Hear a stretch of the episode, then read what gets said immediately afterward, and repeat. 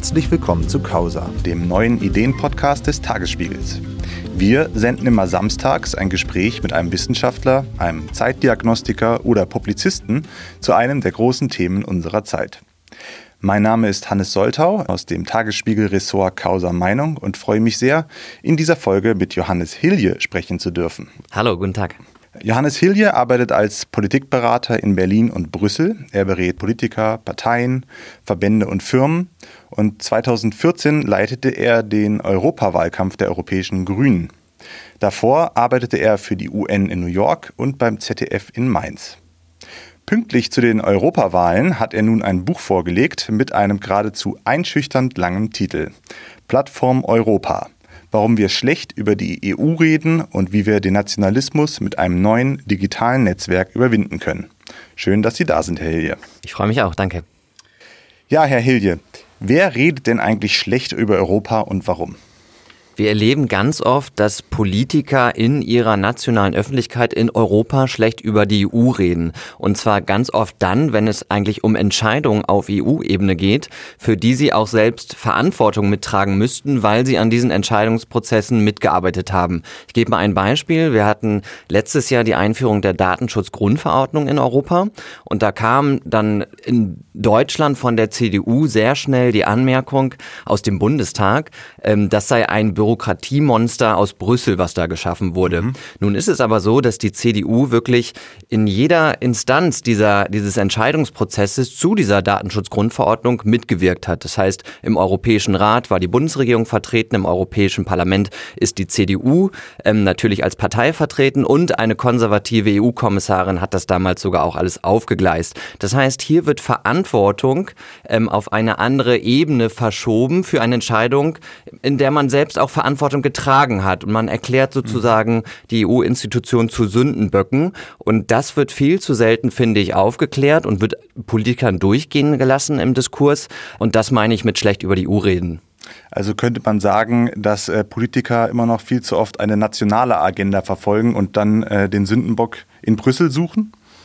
Das versuchen sie und das gelingt ihnen auch oft. Und das hat meines Erachtens vor allem strukturellen Grund unserer Öffentlichkeit. Mhm. Also wir haben ja in Europa zwar politische Institution auf europäischer Ebene, aber wir haben Öffentlichkeiten und Medien eigentlich nur auf nationaler Ebene. Mhm. Das heißt, wir verhandeln die europäischen Themen in, ich nenne das nationale Filterblasen. Mhm. In diesen nationalen Filterblasen wird über europäische Themen sehr stark durch eine nationale Brille diskutiert. Das heißt, es wird meistens das nationale Interesse als Bewertungsmaßstab angelegt und meistens weniger so etwas wie das europäische Gemeinwohl. Es kommen nationale Sprecher zu Wort, weniger Politiker aus anderen Ländern der EU und ähm, auch seltener der EU-Kommission oder anderen EU-Institutionen. Also mhm. wir haben eine Debatte über Europapolitik stark aus nationaler Sicht und das führt immer wieder dazu, dass eben auch die EU verantwortlich gemacht werden kann für Entscheidungen, wo dann nationale Akteure aber eigentlich eine sehr große Rolle drin gespielt haben. Mhm, Sie sprechen da ja auch von einem toxischen Diskurs. Können Sie das kurz nochmal an ein paar Beispielen erläutern? Ja, ich beziehe mich da sehr stark auf die Krisendiskurse der letzten Jahre. Also Europa war ja in den letzten Jahren immer vor allem dann in den Medien, wenn es bei einem bestimmten Thema in der Krise war. Es gab mhm. die Euro-Krise, dann gab es die Migrationsdebatte und natürlich auch den Brexit als, als Thema der Medien und Thema der Debatte. Und das ist natürlich erstmal etwas Normales, dass wenn eine Krise in einem politischen System herrscht, dass das dann auch mehr Nachrichtenwert hat. Das haben wir in anderen Politikbereichen auch. Aber ich habe beobachtet, dass wie über diese Krisen berichtet wird, dass das ähm, ja meistens aus einer sehr nationalen Perspektive wiederum und abwertend gegenüber anderen Ländern mhm, passiert. Mhm, Beispiel Eurokrise. Da hieß es in deutschen großen Medien manchmal, die faulen Pleitegriechen. Jetzt hm. müssen wir mit unseren Milliarden den gierigen Griechen helfen.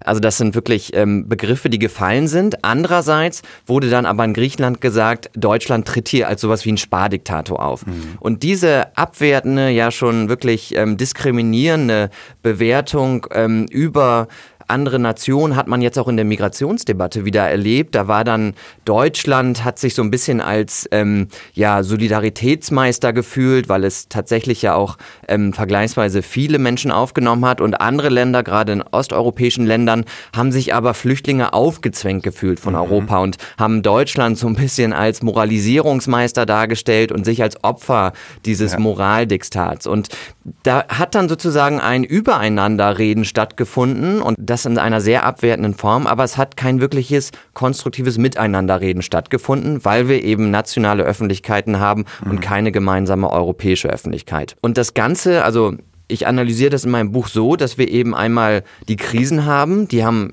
per se einen Nachrichtenwert, daraus entstehen News mhm. und ähm, man kann sich dann in zum Beispiel den Daten des Eurobarometers anschauen, dass gerade in den Ländern, die im Zentrum dieser Krisen standen, das heißt die südeuropäischen Länder in der Eurokrise, die ähm, osteuropäischen Länder in der ähm, Migrationsdebatte, dass dort das Nationalbewusstsein gestiegen ist während dieser Krisendiskurse und die Verbundenheit mit der EU hat eher abgenommen. Das heißt, dass die mhm. Medien meines Erachtens nochmal hier den Konflikt verstärken, dadurch, dass sie zum Teil sehr stereotyp und sehr abwertend über andere Länder in diesen Konfliktsituationen berichten und dass dann ja eine Entfernung eigentlich der Menschen von der EU stattfindet und wieder ein stärkeres ja Ranrücken, emotionales Ranrücken an die Nation. Beides muss in Europa möglich sein, gleichermaßen eine Verbundenheit mit der Nation und mit der EU. Das ist ja auch das, was viele Bürger eigentlich haben. Aber in diesen Krisensituationen führt es immer dazu, dass durch die Diskurse doch so eine sehr starke Entfernung von der EU stattfindet. Das zeigen zumindest jetzt die Daten zu den letzten beiden großen Krisen. Nun sprachen wir ja viel über die klassischen Medien, also Fernsehen, Zeitungen. Da fanden ja auch diese Diskurse mit den Pleitekriechen zum Beispiel statt. Nun ist es ja aber so, dass Sie einen Gegenentwurf formuliert haben. Äh, den nennen Sie Plattform Europa. Und da setzen Sie nun aber ausgerechnet nicht bei den klassischen Medien an, sondern eher im Bereich der sozialen Netzwerke zum Beispiel. Ich mache den Vorschlag für eine öffentlich-rechtlich finanzierte digitale Plattform. Man muss ja erstmal feststellen, dass die, das Internet als Informationsmedium enorm an Bedeutung dazugewonnen hat. Die Europäer informieren sich heute deutlich mehr über das Internet als über die Zeitung oder das Radio. Das wissen wir aus der Umfrageforschung. Und deswegen glaube ich auch, dass wenn man so etwas wie eine europäische Öffentlichkeit schaffen will, dass man das nicht mehr so sehr über den klassischen Weg, wie man das früher mal wollte, einen europäischen Fernsehen Fernsehsender mhm. schaffen wird, sondern da muss man im digitalen Raum aktiv werden. Und nun ist es im digitalen Raum aber so, dass dort die Öffentlichkeit im Grunde komplett privatisiert ist. Also sie wird allein über private Plattformen wie mhm. Facebook, YouTube und Twitter und so weiter hergestellt. Ähm, und diese rein privatisierte Öffentlichkeit haben wir eigentlich in den klassischen Medien aber nicht. Also da haben wir eine Dualität von öffentlich-rechtlichen Medien und privaten Medien. Und ich glaube, dass das auch ein kluges System ist. Denn dann kann zum Beispiel auch ein Ausgleich gefunden werden zwischen Information und zwischen Unterhaltung, was ja beides mhm. eine Rechtfertigung hat und wichtig ist für die Herstellung von Öffentlichkeit. Ähm, und ich glaube eben, dass wir diesen Ausgleich auch im digitalen Raum ähm, schaffen sollten. Und deswegen plädiere ich dafür, dass Europa sich auf den Weg macht und ein öffentlich-rechtlich finanziertes, ja, soziales Netzwerk könnte man sagen, schafft, um dann eben aber auch wirklich, ja, eine Öffentlichkeit für Europa daraus zu machen. Sie sagen soziales Netzwerk. Nun kann man in Ihrem Buch aber lesen, es geht weit darüber hinaus. Sie haben äh, ganz konkrete Vorschläge, wie diese Plattform Europa ausgestaltet werden könnte. Welche weiteren Standbeine sehen Sie denn für diese Plattform? Erstmal sage ich, es soll der Nutzer und der Bürger entscheiden, was auf dieser Plattform eigentlich konkret gemacht werden soll. Ich glaube, der Fehler, der in der Vergangenheit für Projekte der europäischen Integration gemacht wurde, ist, dass es oftmals top-down organisiert wurde. So wurde die EU an sich konstruiert, aber auch ähm, Projekte wie Euronews, was ja mal so ein europäischer Fernsehsender wirklich für die Massen werden sollte, aber nie geworden ist, wurde top-down konstruiert. Also haben sich Eliten gedacht, Europa bräuchte sowas wie ein europäisches CNN, mhm. einen europäischen Nachrichtensender, aber es gab eigentlich keine Nachfrage dafür, mhm. hat man später festgestellt. Deswegen sage ich, lasst uns diese Plattform Europa bottom-up organisieren. Bottom-up heißt für mich, wir befragen erstmal die Bürgerinnen und Bürger, was würden sie sich denn für einen Mehrwert auf so eine einer Plattform wünschen, welche Funktionen würden Sie sich wünschen, damit Sie das dann auch später tatsächlich nutzen und in Ihren, ja, in Ihre Gewohnheiten mit aufnehmen.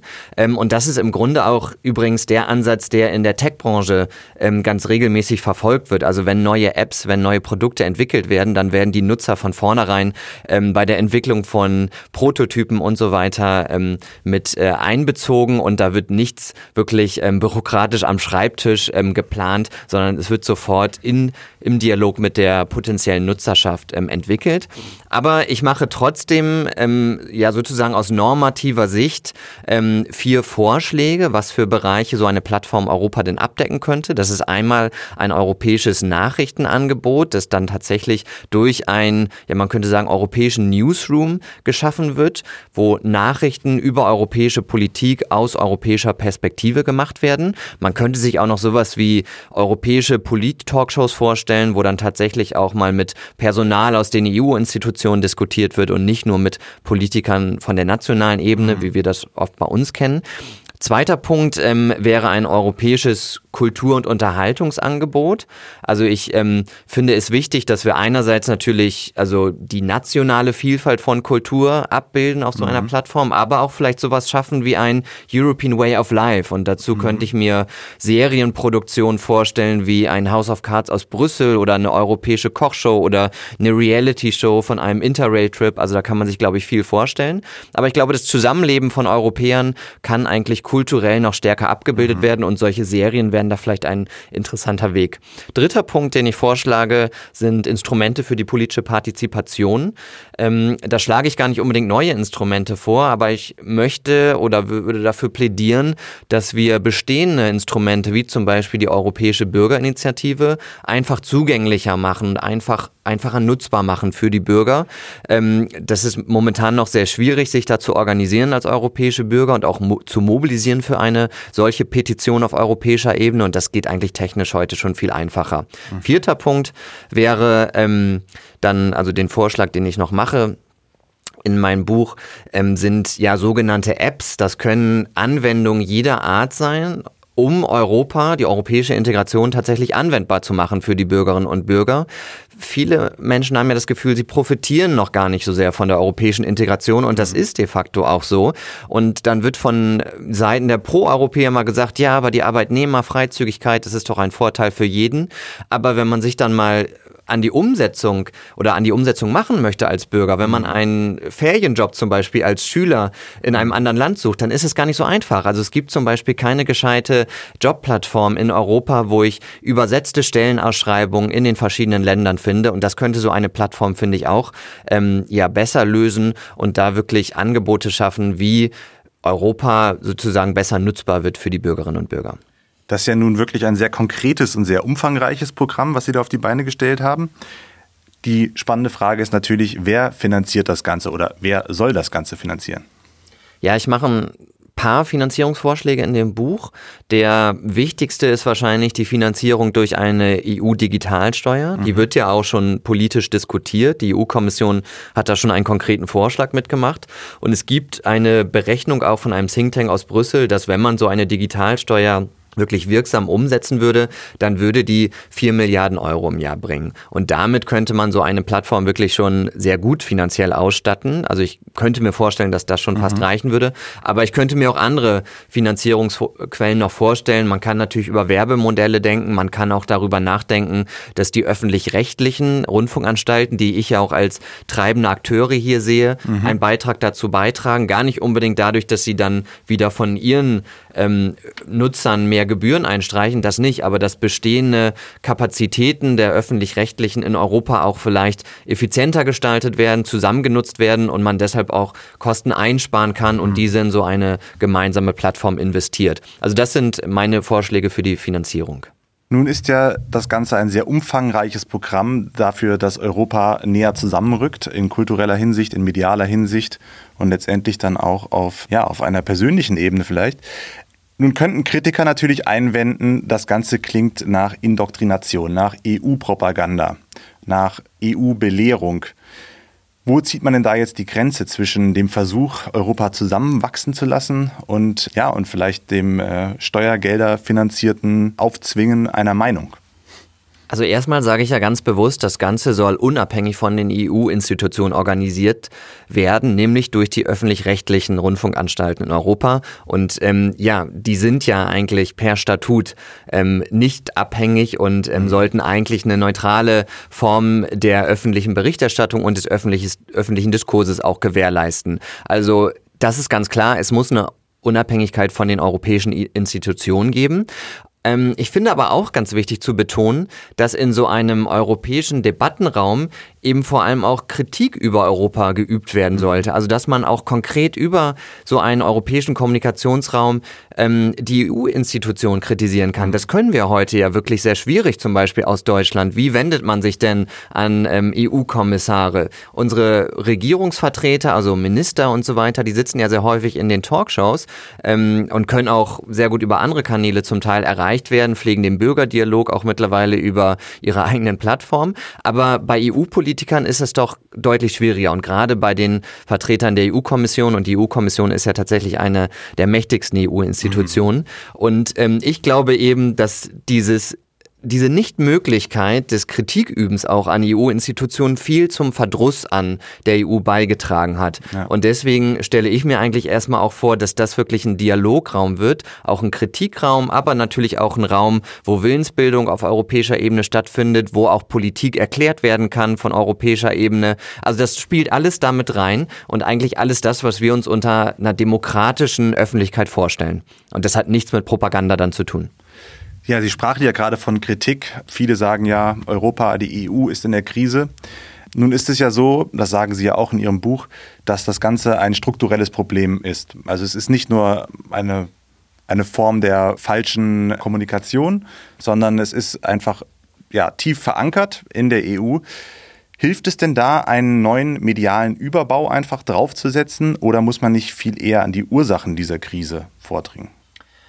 Also da gibt es ja verschiedene Stimmen. Es gibt die einen, die sagen, man müsste unbedingt institutionelle Reformen durchführen, damit ja die EU-Institutionen effektiver werden, damit nicht ständig blockiert werden kann, was wir ja immer wieder erleben, dass einzelne Länder im Europäischen Rat Entscheidungen alleine blockieren können, mhm. weil dort Entscheidungen in Einstimmigkeit gefasst werden muss.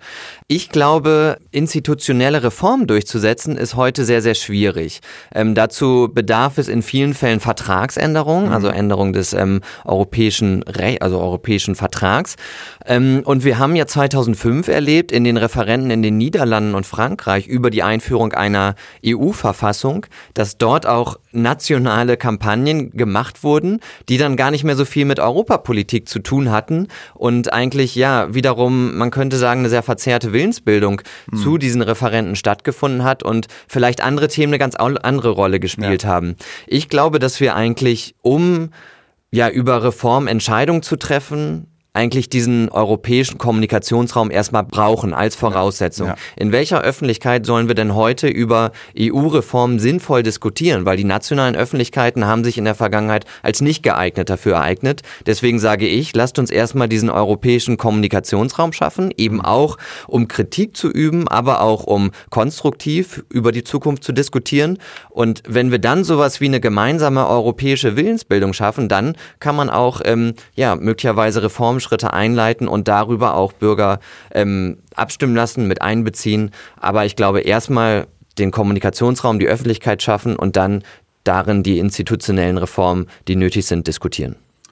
Dann äh, vielleicht noch ein letzter Punkt. Wir leben ja in einer sehr beschleunigten Gesellschaft, äh, auch in einer sehr beschleunigten europäischen Gesellschaft. Jedes Jahr kommen neue soziale Netzwerke hinzu, neue Apps auf den Markt. Nun äh, könnte man ja auch einwenden, wenn äh, wir jetzt anfangen, eine Plattform Europa aufzubauen. Wer weiß, vielleicht ist das, was wir da entwerfen, in fünf Jahren, in zehn Jahren gar nicht mehr aktuell und dann ist es schon wieder veraltet.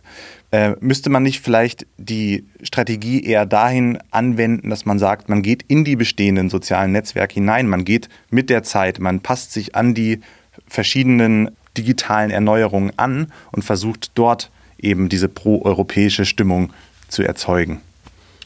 Meine Analyse ist, dass sich die bestehenden Plattformen eben als nicht geeignet erwiesen haben, um einen demokratischen Diskurs im digitalen Raum zu schaffen.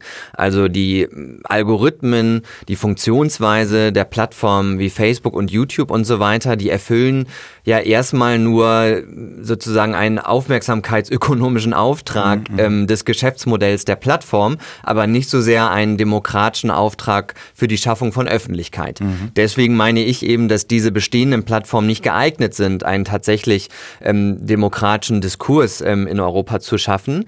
Ähm, aber natürlich müsste so eine Plattform sich an den ähm, neuesten technischen Standards ähm, orientieren. Das ist ja überhaupt keine Frage. Ich glaube aber auch, dass sie einen wirklich großen Mehrwert dahingehend anbieten könnte, dass der Datenschutz natürlich ein ganz anderer sein kann auf einer öffentlich-rechtlich finanzierten Plattform als bei den heutigen privaten Plattformen, mhm. weil Daten eben nicht Teil des Geschäftsmodells wären. Die Plattformen wie Facebook und YouTube, die brauchen die Daten, sie monetarisieren sie, um mhm.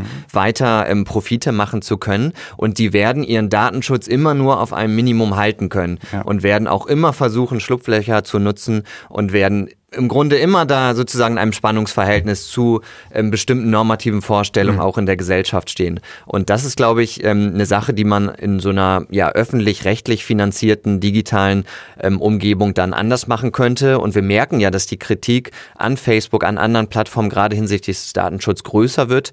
Ähm, gerade in diesem Jahr haben wir schon mehrere Skandale diesbezüglich wieder gehabt. Und deswegen erwarte ich, dass da sozusagen auch das Bedürfnis nach Alternativen in der Gesellschaft steigt. Und dann wäre so eine Plattform Europa nämlich vielleicht sogar eher Pionier und Vorreiter mhm. im, sich, im, im Sinne eines europäischen Standards, eines digitalen Raums, also einen digitalen Raum wirklich nach europäischen Werten zu schaffen. Heute sind wir dominiert eigentlich von amerikanischen ähm, Plattformen und die haben eher einen amerikanisches Modell des Internets äh, umgesetzt und das ist, glaube ich, zum Teil im Konflikt auch mit europäischen Vorstellungen.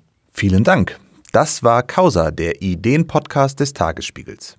Zu Gast war heute der Politikberater Johannes Hilje. Wir sprachen über sein neues Buch Plattform Europa, warum wir schlecht über die EU reden und wie wir den Nationalismus mit einem neuen digitalen Netzwerk überwinden können. Dieses Buch erscheint im Dietz Verlag. Vielen Dank für das Gespräch. Vielen Dank. Sie können uns übrigens auch über Spotify, iTunes oder die großen Podcast-Plattformen abonnieren oder den Podcast einfach über tagesspiegel.de anhören. Mein Name ist Hannes Soltau. Ich wünsche Ihnen noch einen schönen Tag.